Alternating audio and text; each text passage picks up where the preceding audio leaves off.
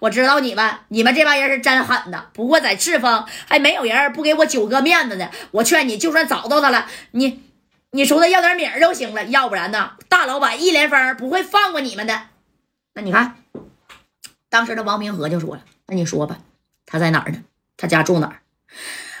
九哥呀，啊，九哥养了一个小情妇，他的化工厂子，你知道吧？你别给我说那没用的。他情妇家在哪儿？他他他他他情妇已经大肚子了。我不想知道他情妇大不大肚子，我也不想知道他情妇里那孩子是不是他的。我就想知道他他妈在哪儿？说不说？不说，我现在就给整塌矿了啊！哎，你说就这么的，这罗大春啊，就把这个李红九的住处、情妇的住处啊，就告诉他了啊。告诉他完之后，怎么的？你看这头怎么的？这个。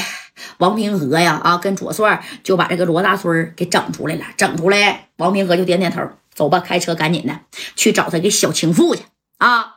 不找他能行吗？把这个李红九给找到啊！啊，这戴哥家合计了，不给他销户，也得让他这辈子连轮椅都坐不了，让他给我躺着当植物人哎，你看这帮人啊，这家就带着这个罗大春啊，就要往他情妇那里边去。这罗大春就说了：“你们不说放了我吗？手指头还我呀！仨手指头呢？给，去吧，接手指头去吧。哎，给手指头扔着。这罗大春捡了自己的手指头，那家的哇哇就开撩啊啊，冒烟啊！这家的爬了爬了就开始跑啊。但是他们好像忘了一件事儿了。戴哥这会是不是也有点疏忽了？你把罗大春放走了，他回头要是给李红九打电话呢？啊，对不对？”哎，他们是往李红九的住处去了，那他要是看见呢？那你瞅瞅，哎呀，这咋整啊？啊！但这功夫罗大春已经冒烟跑没影了。这罗大春提着自己的手指头啊，一头把这裤腰里边的电话就掏出来了啊。而此时此刻，这谁呀？你看这左帅是反应过来，大哥，这小子他妈不能放啊！啊，我必须得给这小抓回来，大哥。要是他给李红九报信哎，这刘勇。哎呀，可不是咋的啊！没事儿，没事儿，咱现在开车去啊，到李红九的住处，用不了多长时间，他跑他也跑不出去。哎，那你说就没太把这个罗大春给当回事儿啊？而这头李红九啊，就感觉事儿不对了，因为他期间呢给罗大春啊，哎，就是想联系，联系不上，哎，懂没懂？去哪儿了？不知道啊，那咋能联系不上呢？那你说联系不上，这李红九呢，当时就觉得行了。啥也别说了啊！哎呀，干什么事儿啊？得保险点啊！万一你说这刘勇真杀到我这儿来呢？你看这李红九就把电话呀，啪就给打起来了。那个刚子，去给我办个事儿，来去一趟王刘王老六家啊！王老六知道不？知道九哥，给王老六腿上给我崩两枪，扔后备箱里，拉到我这儿来。不，不用拉到我这儿来，直接去通辽啊！九哥，怎么去通辽呢？去通辽找我大哥一连峰去。我们他妈现在在赤峰待不下去了啊！去通辽去找我大哥一连峰。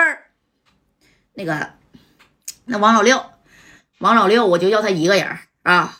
祸不及老小，祸不及家人，把他给我装后备箱里就行。我现在呢，立刻啊，我也去通辽啊，找我大哥一连峰去。好了，哥，那我知道了啊！好了，好了，好了。就把电话挂了。那你看他这他走啊，对不对？他为啥你说还得找这个王老六呢？那自个儿走不就得了吗？自个儿去找易连峰，那不就得了吗？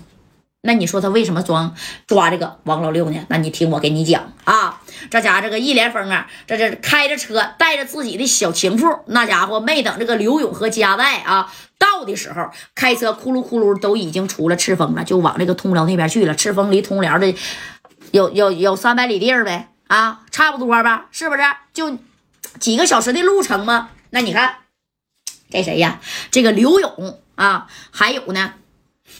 哎呀，这加代，你看就来到了李红九的住处。一过去，他妈早就人去楼空了，人都跑了。一看这车轱辘印儿啊，你都看明白了，那车也没在这儿啊。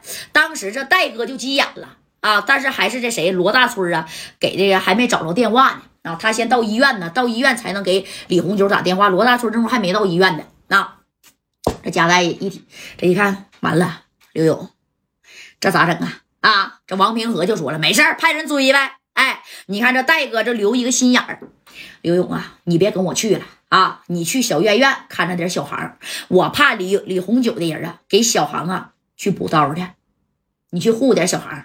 那小院院就留俩人我怕挡不住他呀。